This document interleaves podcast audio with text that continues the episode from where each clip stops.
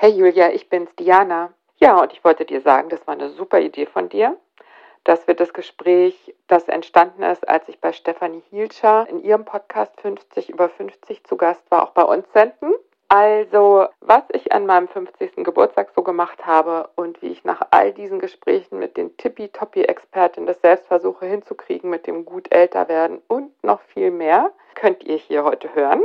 Ja, und liebe Julia, ich könnte mir vorstellen, dass auch du da noch was Neues über mich erfährst. Liebe Grüße. Und halt, eins habe ich noch. Stephanie und ich, wir streifen das Thema Vorsorgeuntersuchungen. Da sind wir abgekommen. Da stelle ich nochmal was in die Show Notes. Also was ich da so mache und gemacht habe, kann man da nachlesen und auf Instagram bei Apothekerin ihres Vertrauens werde ich es auch nochmal posten. Also viel Spaß beim Zuhören.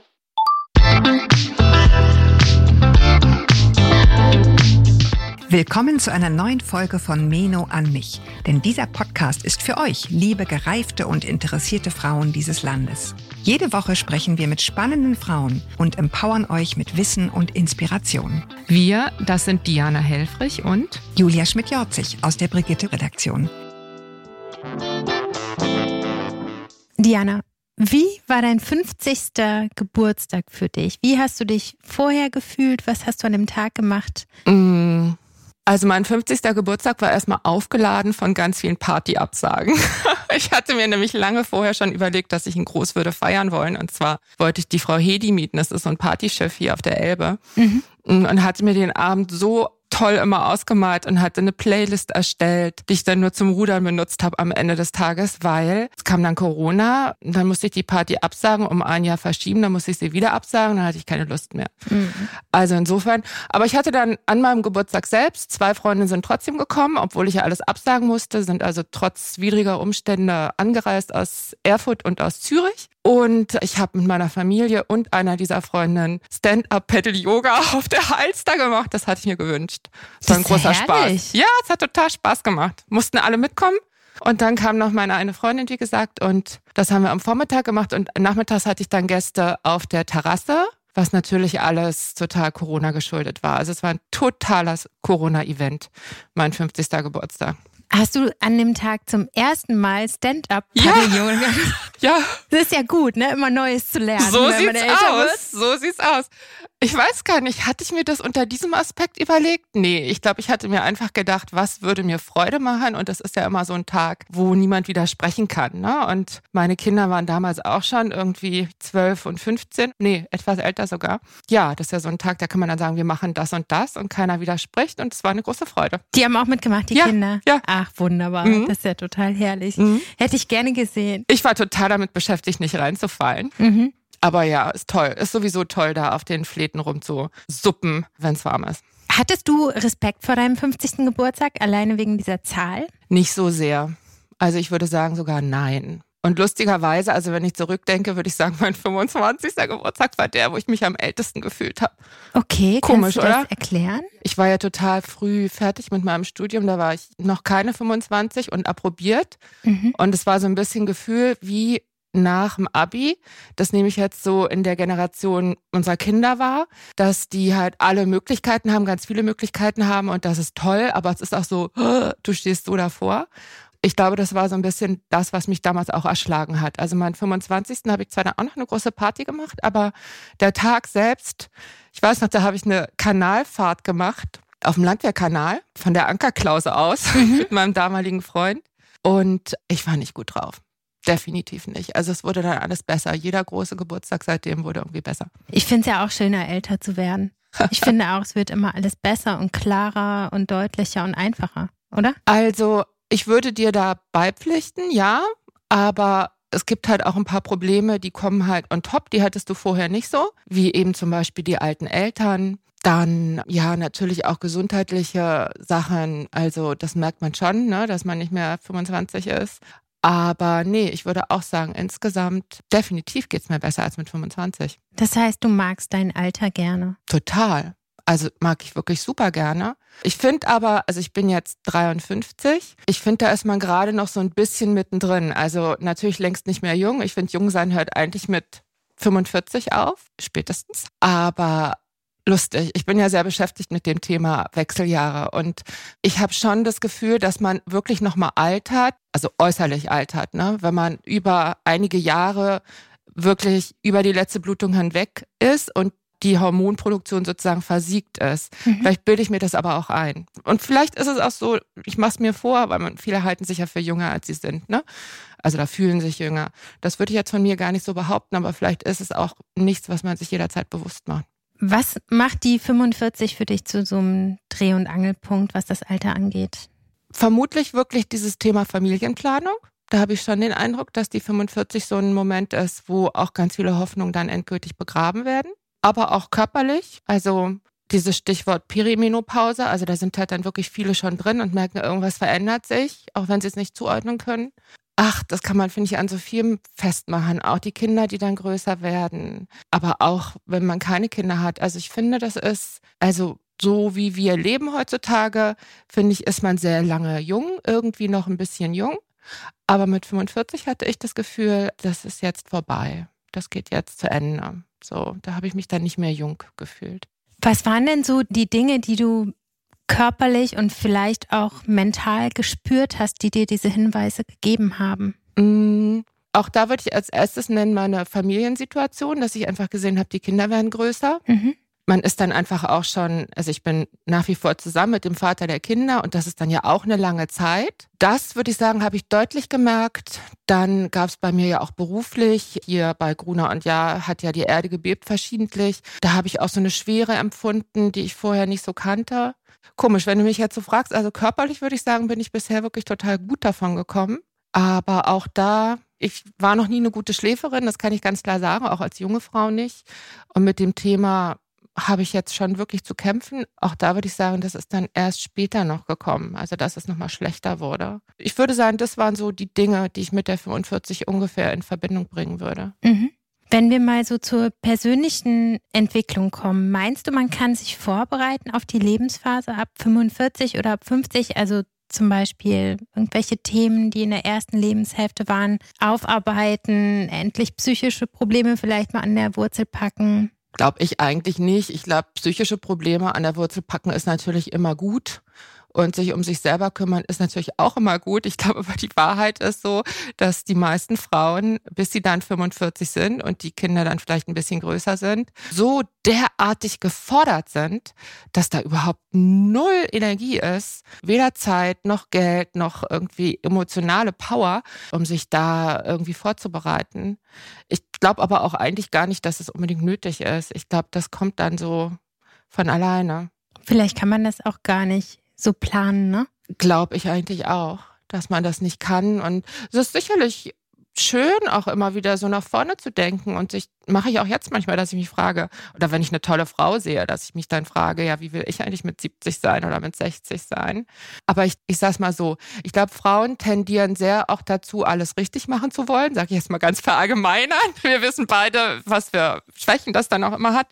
Und ich glaube, in dieser Lebensphase, bis man dann wieder so ein bisschen mehr Luft hat und ein bisschen anfängt, sich auf sich selbst zu konzentrieren, da sind einfach so viele Sachen, die einfach dranner sind. Da kann man doch eigentlich nur scheitern, wenn man dann da sich zu viel vornimmt, sag ich mal. Mhm. Oder? Was meinst du? Also ich merke das auch. Ich bin ja jetzt 45 mm. und lustigerweise hatte ich mit meinem Sohn in letzter Zeit öfter die Diskussion über das Alter und er meinte, Mama, du bist alt.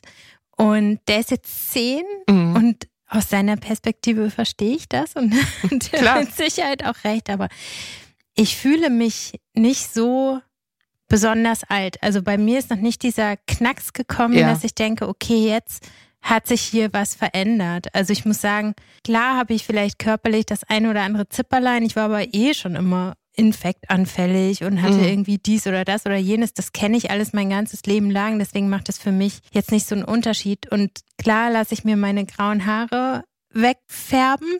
Und das ist ein Zeichen dafür, dass man älter wird. Aber ich bringe das irgendwie noch nicht so mit meiner Emotion übereinander. Aber ich würde auch sagen, wenn du jetzt 45 bist, das ist genau so da fängt so diese Veränderung oder das fing für mich genau da so an, mhm. dass ich plötzlich gemerkt habe, okay, jetzt wechsle ich so die Lager. Mhm. Lustig, neulich war ich bei der Osteopathin und dann habe ich mir die Schuhe da angezogen und dann sage ich zu ihr, da ging mir das so auf. Ne? Da wollte ich nämlich sagen, ich fühle mich manchmal wie eine alte Frau. Da wurde mir klar, ich bin ja auch überhaupt kein bisschen mehr jung. Mhm. Also das ist für mich dann manchmal auch noch ein überraschender Gedanke. Und ich glaube, dass das auch total eingepreist ist, weil wir ja alle nichts anderes kennen, als jung zu sein, 45 Jahre lang. Mhm. Es dauert dann einfach seine Zeit, bis das einsickert. Mhm. Und man kann sich ja auch noch so lange so jung benehmen. Man kann ja im Prinzip sich jahrzehntelang noch jung benehmen. Aber irgendwann, kann ich jetzt für mich sagen, verändert sich das so ein bisschen, dass man das vielleicht dann auch gar nicht mehr so möchte. Was ist denn jung benehmen für dich? Naja, das ist eine große Frage. Also es fängt an mit, dass ja eben halt die Kinder tragen die Doc Martens, die Chucks oder was es ist und die Älteren ganz genauso. Ne? Also das war ja, als ich jung war, war das so sehr zugeordnet, bestimmten Generationen. Das stimmt. Bestimmte Kleidungsstile ja, oder stimmt. auch so Marken. Mhm. Das, finde ich, löst sich zunehmend auf, auch wenn meine Kinder das teilweise anders sehen. Aber auch so dieses, ja, ich merke es einfach, also ich habe zum Beispiel ganz dolle Höhenangst bekommen, die ich vorher nicht hatte. Und daran kann ich das zum Beispiel ganz gut festmachen. Das Jungbenehmen wäre für mich sofort draufrennen auf irgendeinen Turm. Und das möchte ich jetzt nicht mehr. Mhm. Ja, und das, okay, jetzt kann ich das benennen mit der Höhenangst, aber ich glaube, das ist schon so eine Entwicklung, die halt im Kleinen auch bei anderen Dingen ist. Ne? Ich habe zum Beispiel auch ganz lange gedacht, das habe ich auch schon mal erzählt bei Mino an mich, dass ich mit meinen Kindern nochmal surfen lernen würde, also Wellenreiten eines Tages machte ich mir Gedanken über Urlaub und stellte fest, ich will gar nicht mehr surfen lernen. Ich möchte mich nicht von dem, ich habe auch eine Freundin, die hat es wirklich gemacht mit, ich würde sagen, 56 oder 57 und schlimme blaue Flecken. Unfassbar anstrengend. Der Kampf gegen die Elemente, immer mit diesem Board, deine Oberarme und so. Ich habe plötzlich festgestellt, nö, das wird nicht mehr passieren. Und das ist ja so ein Moment, ne? wo man sagt, jung benehmen wäre gewesen, es einfach zu machen. Mhm. Und älter ist halt dann vielleicht sich das Bodyboard zu nehmen, was du ja auch schon hattest in deinen, ne? Was ja. Das hat ja Lisa Ortgis erzählt, dass sie sich genau. in ihrem genau. roten Badeanzug ihr Bodyboard schnappt. Also das könnte ich mir auch eher vorstellen. Aber aufs Surfboard wird nicht passieren. Ist schade. Ja. Es gehen halt so Türen zu, ne? Ja. Aber andere auf. Dafür gehst du auf Stand-Up-Paddle und machst Yoga. Ja, aber das könnte man ja auch mit 25 machen, ne? Ja, macht man dann aber vielleicht nicht. Macht man nicht. vielleicht nicht, das stimmt. Ja. Ja, vielleicht kriegen wir so ältere Interessen, ne? Ja, würde ich schon sagen, dass das so ist. Ja. Auch zum Beispiel Liebe zur Natur ist wahrscheinlich das Langweiligste, was dir wahrscheinlich immer genannt wird. Aber stelle ich bei mir ganz klar fest, wenn ich irgendwo sitzen kann und in die Ferne starren, dann geht es mir schon mal gut. Hätte mhm. ich früher so nicht benennen können. Mhm. Ja, es wird auch vieles so ein bisschen langsamer oder man wünscht sich so eine Langsamkeit, ne? Also das merke ich so in der Großstadt, wenn alles um mich herum so flitzt und so laut ist. Das mag ich irgendwie gar nicht mehr so gern. Na, ich würde sagen, man wünscht sich vielleicht mehr Rückzug. Ne? Mhm. Also ich finde dieses Flitzige und Laute, ich kann dem durchaus auch was abgewinnen, wenn es da mal so ist. Mhm. Aber halt wirklich nicht 24-7. Ne? Mhm. Was sind so die prägnantesten Themen, die du auf dich zukommen siehst jetzt, wo du auf die Mitte 50 zugehst? Ich bin in Sorge um meine Eltern. Mhm. Die sind 91 und 86. Und ich beobachte das auch in meinem Freundeskreis, dass das wirklich ein riesiges Thema ist, Sorge um die Eltern. Da hoffe ich einfach, dass das alles gut weitergeht, ohne allzu herausfordernde und schwierige Situationen. Ich habe dieses Jobthema, dass der Printjournalismus untergeht. Ne? Also das ist ja eigentlich das, woher ich komme. Und rein Körperlich würde ich aber sagen, bin ich an dem Punkt, wo ich weiß, ich muss dringend Muskeltraining machen. Und ich erwäge tatsächlich die Anschaffung einer Kraftstation, mhm. die dann im Keller steht, weil also vor ungefähr sechs Jahren hat mein Mann sich eine Rudermaschine gekauft, mhm. die man so hochklappen kann. Und das habe ich so beobachtet und habe gedacht, was will er denn damit? Und dachte, dass wir jetzt diese Maschine haben, betrifft mich nur insofern, als ich jetzt drum rumlaufen muss, dann im Keller. Mhm. Aber es kam anders. Wer regelmäßig rudert, das bin ich. Mhm. Und ja, ich habe das total lieb gewonnen und weiß aber halt, leider ist es ja wirklich, wenn ich diese Gespräche führe für Meno an mich, stelle ich natürlich auch fest, was ich alles noch besser machen könnte. Und dieser Punkt mit dem Muskeltraining, der liegt einfach oben auf. Da habe ich nicht mehr so lange Zeit. Da muss ich mich mal drum kümmern. Das ist mein Gefühl. Aber ist nicht das Rudern ein guter Anfang? Ja, würde ich auch sagen. Aber wie ich aus meiner beruflichen Tätigkeit weiß, reicht auch das nicht. Ja. Ne? Also wäre besser, wirklich gezielter vor allen Dingen die großen Muskelgruppen aufzubauen. Vielleicht kannst du gerade noch mal erklären, wo wir bei dem Thema sind, warum das so wichtig ist. Aus verschiedenen Gründen. Der eine Grund ist natürlich, dass wenn du viel Muskelmasse hast, hast du einen hohen Grundumsatz. Das heißt, dieses ganze Problem, also weil Muskeln viel Energie verbrauchen und der größte Stoffwechselaktivator so sind. Das heißt, wenn du viel Muskeln hast, hast du automatisch kannst du mehr essen, bist auch weniger Diabetes gefährdet, weil der Muskel einfach den Blutzucker verbraucht. Das ist das eine. Und das andere ganz Wichtige ist halt, äh, Zug am Muskel stärkt auch die Knochen, also dieses Osteoporose-Thema. Super wichtig. Dann natürlich auch, also man ist einfach kräftiger und kommt irgendwie mit den Alltagsdingen länger besser zurecht. Stichwort halt Kraft, aber auch Beweglichkeit und so. Das ist ja alles so ein Prozess. Man muss das alles irgendwie festhalten. Es ist schwieriger, es wieder herbeizutrainieren, als es festzuhalten. Ne? Mhm. Wo du gerade Osteoporose ansprichst, ich glaube, es war auf der Veranstaltung, auf der wir gemeinsam im Bundestag waren neulich, da wurde angesprochen, dass die Sterblichkeit bei Osteoporose-Patientinnen so hoch ist. Mhm. Das war mir vorher gar nicht so klar. Du bist ja vom Fach. Mhm. Kannst du auch das vielleicht nochmal ja, erklären? Also das erkläre ich jetzt. Ich hoffe, ich liege damit richtig. Osteoporose, das ist ja dieser Knochenschwund, also der Knochen wird poröser und ich glaube, die Sterblichkeit ist deswegen so groß, weil am Ende von so einer Osteoporose dann halt sehr oft ein Oberschenkelhalsbruch steht bei einem Sturz. Und man stürzt da, wenn man eben halt weniger Balance hat, weniger Gleichgewichtssinn. Auch das kannst du ja nur mit Sport letztendlich erhalten. Und dann hast du halt diesen Zusammenhang, die sehr alten Frauen stürzen und dann ist dieser Oberschenkelhalsbruch sehr oft so der Moment, wo sie aus ihrem Alltag halt auch rauskommen, ins Krankenhaus kommen, sechs Wochen womöglich im Bett liegen und danach kommen die nicht mehr auf die Füße. Und das ist dann oft so ein Moment, wo es sich einfach stark abwärts entwickelt und das, so erkläre ich mir diese hohe Sterblichkeit. Mhm. Also wirklich für Frauen Osteoporose ganz weit oben bei dem, was einem wirklich die Laune verhagelt. Aber nicht jetzt, ne, sondern erst in, ich sag mal, 20, 30 Jahren. Also kann man wirklich jedem nur raten, das auf dem Zettel zu haben. Und vor allen Dingen auch mal zu gucken, was ist denn mit meinen Eltern? Ne? Mhm. Aber weißt du, was ich so doof finde? Mhm. Dass man dann immer so, wenn man über Frauengesundheit redet und so, man kommt so schnell an den Punkt, was man alles machen muss. Weißt ja. du? Das ist dann wieder dieses, du musst dies, du musst das, du musst alles richtig machen, du musst dich kümmern ich finde, das ist eine große Aufgabe, da so eine Balance zu finden zwischen Spaß und irgendwie Leichtigkeit und eben halt doch die wichtigsten Sachen nicht vollkommen aus dem Auge zu verlieren. Total. Und ich finde, dass die Rahmenbedingungen auch geschaffen werden müssen. Ne? Also ich war zum Beispiel bei der Knochendichte-Messung, weil meine Mutter stark Osteoporose hat und kurz vor einer Querschnittslähmung stand durch mm, Wirbelbrüche wahrscheinlich. Ja, mm. genau. Und sie meinte, geh mal dahin.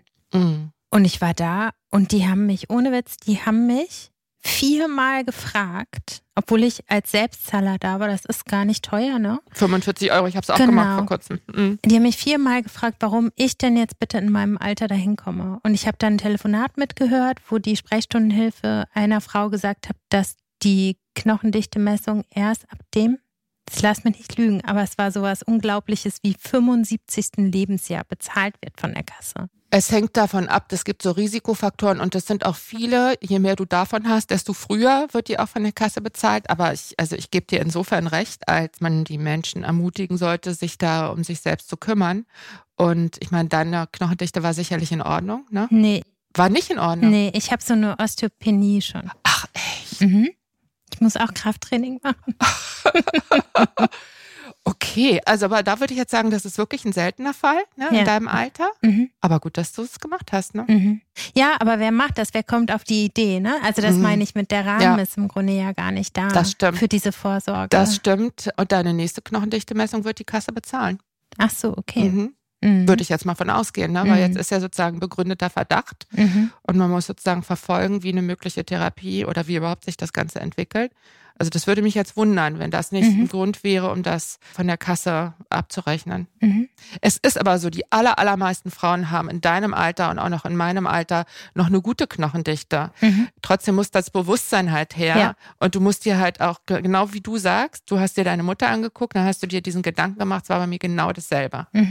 Und ja, in diesen Praxen sieht man dann halt wirklich eher die Frauen, die halt 70 sind oder womöglich halt wirklich dann schon die Wirbelbrüche haben. Mhm. Welche Vorsorgeuntersuchungen sollte ich noch so um die 50 machen? Also da fängt ja dieses Mammographie-Screening an. Ne? Mhm. Da kriegst du dann eine Einladung und ich mache das. Ich nehme daran teil. Und wenn man jetzt eine Hormonersatztherapie macht, sollte man meiner Meinung nach erst recht daran teilnehmen. Ich finde aber, das ist natürlich immer bitter. Es ist bei allen Sachen, die man macht, wo man total gesund reingeht. Bei Impfungen hatten wir ja auch diese große Diskussion. Du gehst kerngesund rein und dann hast du womöglich danach irgendwelche Beschwerden oder eine Verunsicherung, weil irgendwas doch abweicht von dem Röntgenbild, das du gerne sehen willst. Ne? Mhm. Und ja auch falsch positive Befunde und solche Sachen. Also das ist ein hochkomplexes Thema, würde ich mal sagen. Aber wenn du mich fragst, was sollte man machen, ich würde es machen, kann ich jetzt von mir sagen, ich mache das. Und was mache ich noch? Also Knochendichter habe ich jetzt auf eigene Faust, wie gesagt, mal gemacht, aus gegebenem Anlass. Wie bist du so Nährstofftherapie entgegen eingestellt? Lustig, dass du es ansprichst, weil ich habe tatsächlich auch die Elena Orphanus-Böcke demnächst zu Gast. Mhm, ich auch. Ja, ach toll. ja. Ich finde auch da, das ist eine aus meiner Sicht wirklich neue Entwicklung, die ich toll finde, weil sie bestimmte Optionen ermöglicht ich kann mir das auch gut vorstellen, dass das so nach und nach durchsickert und sich tatsächlich so aus diesem total privat Leistungs- und Alternativmedizin-Bereich so ein bisschen etabliert oder auch einfach bewiesen wird eines Tages. Aber ich sehe auch da so ein bestimmtes Element der Verunsicherung, weil so toll das irgendwie ist, mit körpereigenen Stoffen, also die praktisch wie Medikamente einzusetzen, ich bin aus dem Buch auch rausgegangen mit so einem Gefühl von, also verdammt nochmal, sich gesund ernähren reicht, also offensichtlich nicht. Hm. Und da sehe ich halt wieder dieses, was ich vorhin meinte, es ist so schwierig, eine Balance zu halten zwischen, es gibt Dinge, um die ich mich kümmere, und das ist auch richtig und wichtig. Und dabei behalte ich mir aber eine Leichtigkeit und verfalle nicht in so einen Optimierungswahn. Und das glaube ich, also diese Nährstofftherapie, da war ja, wenn ich es richtig verstanden habe, ursprünglich die Idee, Menschen kommen ohne Befund, machen alles richtig und es geht ihnen trotzdem einfach nicht gut. Gibt es ja. Ne? Hm. Und das ist ja immer der Moment, wo man sagen muss, ja, toll, wenn alles evidenzbasiert und studiengesichert ist, aber in dem Moment, wo du am Ende deiner Weisheit da bist, öffnet sich natürlich eine Tür und alles andere wird plötzlich interessant. Und das würde mich auch sehr wundern, wenn die entschlossensten Schulmediziner in Anführungszeichen da nicht auch dann plötzlich einen Softspot hätten, wenn sie in so eine Situation kämen. So, eigentlich war es ja so gedacht, dass es sich speziell richtet an Menschen, die eben halt ohne Befund sind und denen es nicht gut geht. Mhm. Ich habe da kein so ein gutes Gefühl, weil ich finde, da eröffnet sich so ein großes Feld wieder der Optimierung, wo ich mir so gut vorstellen kann, dass halt gerade Frauen, die halt den Luxus haben, sich um sich selbst kümmern zu können und auch gerade Frauen in der Lebensmitte, die aus gutem Grund anfangen, sich um sich selbst zu kümmern. Also ich glaube, man kann sich da auch drin verlieren. Ne? Und dann vielleicht in Frage stellen, wie gut es einem eigentlich geht und so. Also das ist so ein Gedanke, den ich mir dazu gemacht habe. Aber frag mich nochmal nach dem Interview mit Helena, mhm. dann kann ich da kompetenter darauf antworten. Ja, aber ich kann den Gedanken total gut verstehen. Und was mir dazu auch noch einfällt, ist, dass im Grunde ja die, also natürlich ist jeder für sich selbst verantwortlich, aber dadurch, dass es so viele Möglichkeiten gibt, gesund zu altern, finde ich, gibt es auch die Gefahr, dass wenn man eben nicht gesund bleibt, dass man dann so einen Stempel aufgedrückt bekommt wie selber schuld. Hast nicht genug Kraftsport gemacht und hast nicht genug Selen ersetzt oder so. Hättest du ja machen können. Ist ja alles da. Und das finde ich gefährlich. Bin ich total bei dir. Das ist so eine hm, Entwicklung, die ich auch ein bisschen kritisch beobachte. Auch diese ganze Longevity-Bewegung und so weiter. Und ich finde auch allein diesen Optimierungsgedanken, also wenn man so Longevity oder auch diese Biohacking-Szene, wenn man da die Podcasts hört, wie unfassbar positiv besetzt das Optimieren ist. Mhm. Ne? Also sehe ich nicht so. Mhm. Ja, weil es am Ende ist es keine Balance, ne? Wenn das Optimum nur ja, beziehungsweise wird. der Punkt ist ja auch ein Optimum ist keine Garantie dafür, dass du gesund alt wirst. Nee. Ne? Genau. Und ich frage mich halt, also ich sehe da eine gewisse Gefahr, sich da so zu verlieren in diesem Optimierungsprozess, wo ja auch dann für gewöhnlich Geschäftsmodelle dahinter stehen. Ne? Das, es geht ja nicht nur um, um den See spazieren, sondern es geht um Produkte und um irgendwelche Kurse und und, und, und, dass du darüber eigentlich verlierst, so, oder eigentlich, dass es vielleicht dann gar nicht mehr so leicht ist, zu erkennen, wo ist eigentlich hier meine persönliche Grenze? Also, wie weit will ich das treiben? Wie sehr will ich mich optimieren? Und finde ich es nicht eigentlich ganz schön gut, so wie es gerade ist? Und möchte eigentlich die Zeit, sonstigen Kapazitäten, die ich habe, auf andere Dinge legen? Auch aber schwierig. Ich sehe diese Möglichkeit, fange an, mich damit zu beschäftigen und denke dann, oh, wenn ich jetzt aussteige, verpasse ich aber vielleicht was und dann kriege ich auf einmal doch eine schlimme Erkrankung oder so. Und dann bin ich selber schuld. Ja, aber ich glaube, das muss man wirklich abschütteln. Also mhm. das ist ja jetzt so ein bisschen, nach meiner Wahrnehmung, ist das schon auch so eine Welle, die da aufbraust gerade, weil wir halt diese Möglichkeiten jetzt haben, und ich glaube, man muss sich dann halt auch dazu stellen. Und das ist sicherlich ein Riesenfehler zu glauben, dass wenn man das alles richtig macht, man garantiert gesund alt wird. Mhm. Und darin liegt im Grunde genommen auch schon die Erlösung. Es ist nur diesen Beschluss, den muss man halt selber fassen. Und dabei geht man ja dann gefühlt ein Risiko ein weil man es halt vielleicht nicht optimal macht. Aber ich glaube, genau dieses Risiko ist das, mit dem man dann leben muss. Und das Leben ist ja einfach Risiko. Du kannst ja über die Straße gehen, sofort überfahren werden. Also das ist eine Illusion, dass es ohne Risiko ginge. Das stimmt, aber wenn du jetzt vielleicht so drei, vier Sachen nennen würdest, die schon ganz sinnvoll wären, so zu machen, welche wären das denn dann? Du meinst, um gesund alt zu werden? Ja. Naja, nicht rauchen. Nein, ich glaube, ehrlich gesagt, ich glaube, es ist ein bisschen wie bei den Wechseljahren insgesamt. Da hat ja mal Katrin Schaudig, diese Gynäkologin, mit der ich da viel zusammenarbeite, gesagt, sie sieht schon einen Riesengewinn darin, sich die Sachen bewusst zu machen, dass man dann eigentlich schon gar nicht mehr so ins Loch fallen kann, weil man so eine Ahnung hat dessen, was hier gerade passiert. Und vielleicht ist es ja mit dem Älterwerden oder dem gesund Älterwerden im Grunde genommen ähnlich, dass man, wenn man sich einmal bewusst macht, wo sind die großen Fallstricke, dass man dann im Grunde genommen schon wie so ein Raster hat, in dem man sich dann festhaken kann, um eben halt nicht in diese Angst zu verfallen. Aber was würde ich machen? Ich meine, es ist so banal. Wir alle wissen Sport. Ne? Wir alle wissen gesunde Ernährung, also pflanzenbasiert, möglichst äh, naturbelassen in dem Sinne, also dass du es nicht in der Tüte kaufst, also in einer Kunststoffverpackung oder so, sondern am besten so, wie es gewachsen ist. Ja, ich glaube aber auch, also dieser Punkt Entspannung ist ja in den letzten Jahren hat er sich total fest etabliert, dass man das nicht unterbewertet, also Rückzug oder dass man das sozusagen als etwas sieht, das einem nutzt.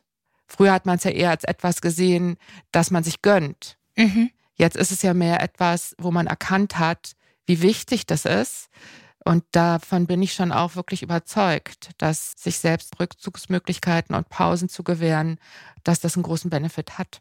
Und das kann man ja auch, wenn man ein bisschen älter wird, ne? Besser als vorher. Besser als vorher. Mhm. Auf jeden Fall.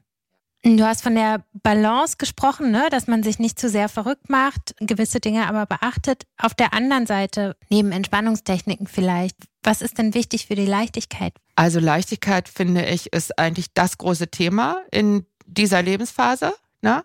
Und wenn ich dir das so beantworten könnte, dann wäre ich natürlich der Dalai Lama. Ne? also, was würde ich sagen? Also, ich glaube, das klingt dann immer so banal, aber sich wirklich überlegen, was könnte mir Spaß machen, so wie mit diesem Stand-up-Pedal-Yoga-Ding, dass du solche Sachen dann auch machst. Was ist es für dich noch? Außer Stand-up-Pedal-Yoga. Und in die Ferne schauen. Ja, also du, ich bin da leicht zufriedenzustellen, weil ich liebe das einfach, mich draußen durch die Landschaft zu bewegen. Mhm. Ich gehe super gerne spazieren. Du triffst mich an der Elbe. Mhm. Ich gehe auch gerne durch Gärten. Ich gehe auch gerne durch Schrebergärten. Also darauf würde ich wirklich als allerletztes verzichten wollen. Und es gibt eigentlich keinen Tag, wo ich nicht mir dann doch nochmal, auch wenn es regnet, die Schuhe anziehe und rausgehe. Also ich habe da ein Bedürfnis. Und das macht mir Freude. Ja, aber Leichtigkeit tatsächlich. Also da arbeite ich dran. Das ist mir sehr bewusst. Da hätte ich auch gerne noch mehr davon in meinem Leben. Und hast du noch Ideen, wie du das noch mehr reinholen kannst? Also ich bin seit einem Jahr wieder im Chor. Hm. Das finde ich irgendwie super. Schön. Das macht Spaß. Ansonsten, also ich finde schon, dass einem manchmal auch so die Lebenserfahrung hilft, mhm. dass man Sachen so ein bisschen besser auf die leichte Schulter nehmen kann. Mhm. Ja? Ne? Aber ja, also Leichtigkeit, wenn jemand Tipps hat oder ein geeigneter Gesprächspartner ist. Schreibt's in die so, Kommis. Ja, ja, wirklich wahr. Ja. Ne? Und das ist ja was, was im eigenen Kopf stattfindet. Ne? Mhm. Das kann man nicht irgendwie kaufen oder bestellen oder das kriegt man ja auch nicht garantiert irgendwie. Das finde ich schon echt schwierig manchmal. Wenn wir mal konkret zur Menopause kommen, ne? Mhm. ist ja auch ein Schwerpunkt oder der große Schwerpunkt deiner Arbeit. Kannst du vielleicht mal teilen, wie das persönlich bei dir angefangen hat, wie mhm. du das wahrgenommen hast, im Beginn der Menopause? Mhm. Also, das ist wirklich eine lustige Geschichte, weil ich war ja Medizinredakteurin bei der Brigitte Woman. Ja. Ich hatte auch das Thema erkannt. Ich hatte diese Wechseljahreskolumne, habe ich ja schon vor, ich würde sagen, fünf oder sechs Jahren eingeführt. Und ich habe ja auch sozusagen jeden Tag mit diesen Themen gearbeitet und die ganze Zeit, auch die ganzen Jahre bei Frauenzeitschriften in der Medizin, war ich mit Hormonthemen beschäftigt. Und dann kam aber der Tag, wo Corona hatte gerade angefangen, wo der Mosaik Verlag bei mir anrief und mich fragte, willst du ein Buch zum Thema Wechseljahre schreiben? Und ich war 49 Jahre alt und hatte einen ganz starken Impuls von Wechseljahre. Das hat nichts mit mir zu tun. Und es darf auch gerne so bleiben, bis es gar nicht mehr anders geht. Und das, glaube ich, ist die große Falle. Man denkt halt wirklich, es hat nichts mit mir zu tun. Und trotzdem würde ich auch sagen, dass das der Tag war, wo die Wechseljahre wirklich in mein Leben kamen, weil ich da verstanden habe, also ich habe dann gesagt, darüber muss ich nachdenken. und dann habe ich aufgelegt und dann hat es irgendwie 30 Sekunden gedauert, bis ich dann gedacht habe, wow, wie kann das sein, dass das mein Impuls ist? Hier stimmt ja irgendwas gar nicht. Auch mit mir, also in meiner Bereitschaft, das zuzulassen, weil natürlich, ich wusste auch damals schon, dass das mittlere Alter 51 bis 52 Jahre ist von der letzten Blutung und dass vorher schon ganz viel passiert. Mit anderen Worten, hätte ich mir diesen Gedanken einmal gemacht oder vielmehr, ohne ihn mir zu machen, wusste ich es ja irgendwie, dass ich da schon mittendrin bin, aber null Bereitschaft dahin zu denken. Obwohl ich wirklich in meiner täglichen Arbeit dazu eingeladen wurde. Und da habe ich wirklich gedacht, also wow. So. Und dann, seitdem ist es im Grunde genommen so, dass ich abchecke die ganze Zeit. Was verändert sich? Was verändert sich? Habe inzwischen auch meine Mutter dazu befragt und äh, darf damit rechnen, dass ich wirklich eine richtige Spätzünderin bin. Ich habe ja vorhin schon gesagt, das Schlafen war immer schon ein Thema, ist richtig schlecht geworden. Ich hatte auch so ein paar andere Sachen, die ich damit in Verbindung bringen würde. Und zwar so dieses Gefühl, morgens aufzuwachen, sich erstmal irgendwie an der Wand festhalten zu müssen, um die Treppe runterzugehen. Also so diese Steifigkeit so im Körper am Morgen, das fand ich neu. Ach so, ja, und mein Meno-Brain. Ach so, ja. ja, das ist so schlimm. Da war noch was, oder? Ja, ich habe wirklich das Gefühl, wenn nicht mehr anhalten oder wenn nicht mehr zuverlässig die volle Dosis Östrogen da ist, das ist wie, als würde so ein Post-it nicht mehr pappen. Ja, also ich sehe die Sachen und höre die Sachen, aber ich konnte früher ganze Interviews machen und habe mir drei Stichworte gemacht und dann habe ich mich auch fünf Tage später hingesetzt und habe das alles aufgeschrieben. Daran wäre überhaupt nicht mehr zu denken. Also das merke ich sehr deutlich. Du wirst also zur Entspannung gezwungen. Auf eine Art kannst du es so sehen. Mhm.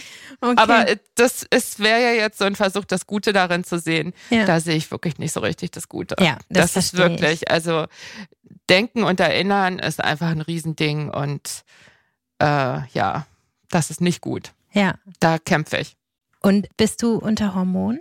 Nee, aber tatsächlich war es so, dass ich wegen dieser drei Dinge mhm dachte, ich muss das jetzt mal ausprobieren. Und weil ich ja so viel damit zu tun habe. Also ich wollte es einfach wissen, wie es ist, ob es einen Unterschied macht. Ich wollte dann sozusagen nicht auf die erste Hitzewallung warten, sondern schauen. Ne? Und habe es mit meiner Ärztin besprochen und die hat mir das auch sofort verordnet. Und dann habe ich das irgendwie fünf, sechs Wochen genommen oder so. Also es hat nicht den Riesenunterschied gemacht. Beim Kopf dachte ich am Anfang, oh, es wird besser. Aber dann war es auch wieder irgendwie wie vorher. Und dann war ich auf dem Lande und war der Meinung, ich hätte diese Kapseln, diese Gestagen-Kapseln vergessen. Dann habe ich gedacht, wozu nehme ich das eigentlich? Ich habe da gar keine Lust drauf. Ich mag auch dieses jeden Tag Arzneimittel nehmen, gefällt mir einfach nicht. Also es ist so eine Beobachtung aus der Apotheke. Es gibt einfach Leute, die schlucken gerne. Die haben das Gefühl, wenn sie was von außen sich zuführen, ah, es wird alles besser. Und dann gibt es andere, die erstmal so misstrauischer sind und irgendwie denken, äh, Weißt du, die einen nehmen dann ein Vitamin C-Präparat und die anderen essen eine Orange. Also jetzt sehr vereinfacht, weißt du so. Und da würde ich jetzt einfach denken, dass ich doch, wenn ich mich da einordnen würde auf der Skala, wahrscheinlich bin ich halt doch eher in der Fraktion, die nicht so gerne schluckt und schmiert. Und ja, ich kann mir gut vorstellen, dass ich das nochmal mache, wenn es wirklich so weit ist, dass ich in diese Mangelsituation reinrutsche. Aber jetzt in dieser Übergangsphase muss ich echt sagen, also für mich hat es das nicht gebracht. Und das ist auch körperlich kein Problem, das dann wieder abzusetzen und dann später nochmal anzufangen? War für mich, war überhaupt gar kein Problem.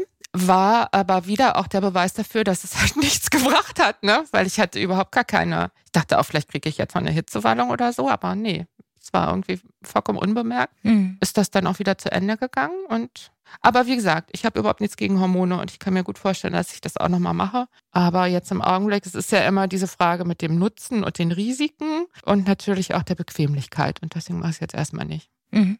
Du beschäftigst dich ja schon jahrelang mit den Wechseljahren beruflich. Was würdest du denn sagen, so in den letzten drei, vier Jahren, wie sich der gesellschaftliche Blick auf das Thema geändert hat? Naja, die Gesellschaft ist schon wacher geworden, weil die Frauen ja auch lauter geworden sind. Dass man das jetzt schon sehr deutlich ablesen kann, dass es halt dann auch mal stattfindet. Zum Beispiel im Mittagsmagazin, also im ARD-Mittagsmagazin wurde ja über diese Bundestagsveranstaltung am Weltmenopausetag berichtet. Ich kann mich erinnern, in der Frankfurter Allgemeinen Zeitung, da liegt ja auch so ein Magazin bei. Da war ich dabei, für mein Buch zu recherchieren. Da hatten die einen Einseiter über die englischsprachigen Bücher, die gerade zu den Wechseljahren erschienen waren. Und da habe ich gedacht, also da fiel mir das noch so richtig, richtig auf, wie besonders das ist, dass dieses Thema überhaupt mal stattfindet. Das ist vorbei. Das Thema findet statt. Mhm. Und zwar auch nicht nur, also sicherlich immer noch schwerpunktmäßig in dieser Frauenwelt. Aber es schwappt ja jetzt auch rein in den Bereich betriebliche Gesundheitsförderung. Es schwappt in den Bereich Wirtschaft. Also es ist ja dann sehr oft so, dass in dem Moment, wo die wirtschaftliche Relevanz erkannt wird, sich was verändert. Und das sehe ich jetzt, das würde ich auch voraussagen, dass das noch nicht das Ende ist. Hm. Komisch aber, dass dann so ein Heft wie die Brigitte Woman irgendwie eingestellt wird, genau zu dieser Zeit. Hat mich auch total gewundert, beziehungsweise ich sehe, hier, es war eine wirtschaftliche Entscheidung, ne? Und na klar, dass der gedruckte Journalismus im Sinkflug begriffen ist, daran ändert natürlich auch so eine Bewegung nichts, ne? Aber ich weiß noch, dass ich an dem Tag, wo das verkündet wurde, noch zu meinem Mann gesagt habe, ich glaube nicht, dass die Brigitte Woman eingestellt wird. Das ist eine Zielgruppe, die sich gerade erst findet. Die werden doch nicht ausgerechnet dieses Heft einstellen. Und die Brigitte Wir ja auch, das sind ja die nochmal älteren mhm. Frauen gewesen. Aber nee, hatte ich mich total getäuscht. Das ist richtig schade. Ja, total schade. Hast du ein Bild von dir in zehn Jahren? Wie bist du dann? Was machst du dann? Also ich habe das jetzt nicht so praktisch ganz deutlich vor meinem inneren Auge. Mhm. Aber wenn du mich so fragst, wahrscheinlich ist die Antwort möglichst unverändert, was wahrscheinlich so eine Falle ist. Ne? Also in zehn Jahren sind meine beiden Kinder aus dem Haus, da mhm. kann ich mal von ausgehen. Von daher werde ich hoffentlich das rüstige Leben einer 63-Jährigen führen, die hoffentlich sich in ihrem Beruf nach wie vor wohlfühlt und ganz viel Gelegenheit hat, auf der Terrasse zu sitzen und in die Ferne zu starren. so in der Art hoffe ich das. Klingt gut, oder? Ja, aber muss ich mir vielleicht mal noch mal ein paar Gedanken machen. Es war ja jetzt beruflich für mich eine sehr unruhige Zeit. Da würde ich mir mehr Ruhe wünschen, mhm. ja, dass das in zehn Jahren alles irgendwie so ein bisschen klarer ist. Andererseits am Journalismus, das Schöne ist ja, dass die Themen sich immer von alleine selbst weiterentwickeln und dass man immer wieder inhaltlich, oder so geht es mir zumindest, total begeistert da neu einsteigen kann. Mhm. Und da freue ich mich dann auch für die Zukunft drauf. Das macht einfach mir große Freude. Und zum Schluss hast du irgendwie einen Rat oder einen Tipp an Frauen, die jetzt vielleicht 40 oder Mitte 40 sind, wie sie sich vorbereiten können, vielleicht jetzt nicht ganz praktisch, das haben wir ja schon festgestellt, dass das vielleicht gar nicht so viel bringt, aber was sie vielleicht denken können oder worauf sie sich einstellen können, damit sie nicht ganz so mhm. überrascht sind vielleicht. Also ich glaube, der wichtigste Tipp ist tatsächlich, das Thema an sich ranzulassen. Das ist ja jetzt auch leichter geworden, weil es einem eher mal begegnet mhm. auf Instagram oder eben in den Medien oder dass vielleicht auch wirklich schon der Punkt erreicht ist, wo unter Freundinnen eher drüber gesprochen wird, genau, weil es sichtbarer geworden ist. Mhm. Und ich glaube halt, dass man wirklich, wirklich, also wenn man früh dran ist, hat man es nach meiner Wahrnehmung auch immer ein bisschen schwerer, weil das dann einfach viel eher so ist, dass man noch nicht drauf gekommen ist. Mhm. So. Aber ich glaube, wenn man das zulässt, darüber nachzudenken und wenn man auch sich da einordnet, also man ist ja eben noch nicht alt. Ne? Deswegen liebe ich dieses Wort Mittelalt so. Man ist halt in der Mitte des Lebens und zu sehen, was sich verändert, aber eben halt auch zu sehen, was wirklich alles gerade total gut ist mhm. und auch vielleicht besser ist als vorher. Und vor allen Dingen, dass dieses Element des Alterns, ne, das ist für mich wirklich nochmal eine andere Zeit. Und wenn man sich jetzt damit auseinandersetzt, dass sich hier was verändert mit den Wechseljahren oder auch einfach in der Mitte des Lebens, dann kann das ja auch dazu führen, dass man sozusagen erkennt, wo man eben noch nicht ist. Und dann tut sich so ein Raum auf, den man dann klarer sieht und wo man bessere Karten hat, den zu gestalten. Und das ist übrigens lustig, dass wir jetzt so drauf kommen, weil ich wollte dich auch noch was fragen. Nämlich, wenn du diesen Raum gestaltest, dann hast du ja im besten Fall ja auch einfach irgendwie mehr Spaß und Freude und irgendwie ein schöneres Leben, wenn man das so sagen kann. Mhm.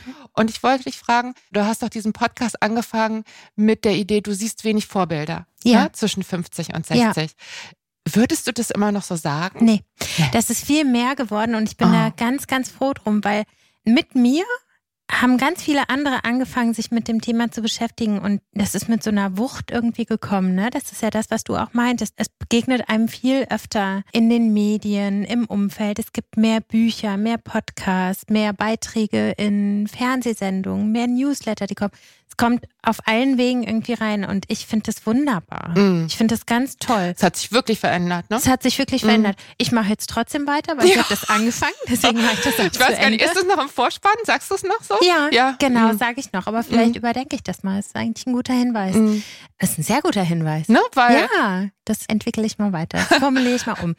Und ja, ich bin total froh darum und ich fühle mich da nicht mehr so alleine. Ja, ja, ist das nicht schön? Also ja. das finde ich halt auch wirklich toll und das setzt natürlich nur dann ein, wenn man anfängt, über die Lebensmittel zu reden. Das genau. kann man sich ja gar nicht verbunden ja, fühlen. Ja, ne? genau. Und es war, glaube ich, es lag in der Luft und viele haben sozusagen das Thema aufgegriffen, haben sich angedockt und es gibt ja auch diese Bewegung von Frauen, die unter dem Hashtag Wir sind neun Millionen läuft und ich lese gerade auch ein ganz tolles Buch, wo es um Community und um Gemeinschaft geht und dass das auch ein wahnsinnig wichtiger Faktor ist, um gesund und glücklich zu mhm. altern. Hat Julia auch demnächst das Thema bei Meno an mich. Also ja. sozusagen die Anti-Age-Wirkung, wenn man so nennen will, von Freundschaften, ne? Also genau. also und Verbundenheit. Ja. Genau. Ah, mhm. Ganz wichtig und das ist natürlich schön, dass das jetzt so ist. Mhm. Und jetzt habe ich noch eine Frage an dich, wenn das okay ist. Natürlich. Und zwar kannst du sagen, du machst das ja jetzt auch schon eine Weile. Mhm. Könntest du eine Sache benennen, wo du total dankbar bist oder vielleicht auch überrascht bist, die dir vor diesen Gesprächen so nicht so klar war? Ich glaube, es ist ein bisschen so, wie du es eben schon mal benannt hast. Und zwar, wir wissen ja alle, wie es geht. Und ich merke bei mir, dass diese Wiederholung zu einer größeren Erkenntnis führt. Also je mehr ich drüber rede, desto klarer wird mir, was ich tun kann, um gut für mich zu sorgen. Ja. Okay, also sozusagen der Gewinn auf der ganz persönlichen Ebene. Ja, aber das würde ich auch sagen, dass diese, obwohl ich mich ja vorher schon wirklich intensiv beschäftigt habe mit dem Thema Gesundheit, ich lerne immer noch was und es fügt sich immer irgendwie so nochmal neu zusammen. Mhm. Und es macht einfach nach wie vor große Freude, sich auseinanderzusetzen mit dem Thema. Klar, ich habe da auch ein großes Interesse, aber da ist auch ein persönlicher Gewinn, den hast du ja auch gerade benannt. Ne? Genau, und das Schöne finde ich, dadurch, dass wir aus unserer Arbeit einen persönlichen Gewinn ziehen und die aber öffentlich teilen, geht es ja anderen auch so. Und das mhm. merke ich zum Beispiel auch im Rücklauf irgendwie. Ich bekomme Zuschriften von Frauen, die halb so alt sind wie ich und die sich total freuen, irgendwie auch Vorbilder jetzt zu haben oder Geschichten zu hören von Frauen, die irgendwie älter sind. Also mir blieb so eine Nachricht total im Gedächtnis, als ich gerade angefangen habe. Das war eine 22, 24-jährige Frau, die in einer Werbeagentur arbeitet und die meint, boah, ich bin so froh, dass es dein Projekt da jetzt gibt, denn meine älteste Kollegin hier ist 30. Ich weiß gar nicht, wo ich bin mit 50. Ich sehe es nicht vor mir, weil das sozusagen in den Strukturen, in denen sie arbeitet und lebt, gar nicht vorgesehen ist. Es ist gar nicht mhm. vorgesehen. Mhm. Und das finde ich total schön. Und das macht mit die größte Freude an der Arbeit, dass man sieht, okay, ich selber habe zwar einen Gewinn, aber ganz viele andere eben auch. Mhm. Das finde ich schön. Ja, super. Alles klärchen. Ja. Dann äh, freue ich mich total, dass wir gesprochen haben. Ja, vielen Dank für die Einladung. Ja, ich danke dir auch. Und euch vielen Dank fürs Zuhören. Wir freuen uns über Post von euch an podcast.brigitte.de. Schreibt uns, was euch berührt, entsetzt, freut und bewegt oder einfach so, um uns Feedback für den Podcast zu geben. Und wenn ihr uns eure Geschichte erzählen wollt, gerne eine Mail an podcast.brigitte.de. Wir freuen uns drauf. Und bitte bewertet uns auf den Plattformen, verteilt Sternchen und am besten schreibt was. Das hilft uns, dass wir weitermachen können mit Meno an mich. In diesem Sinne, viele Grüße aus der Mitte des Lebens. In der nächsten Folge ist Julia Schmidt-Jorzig wieder dran. Eure Diana Helfrich.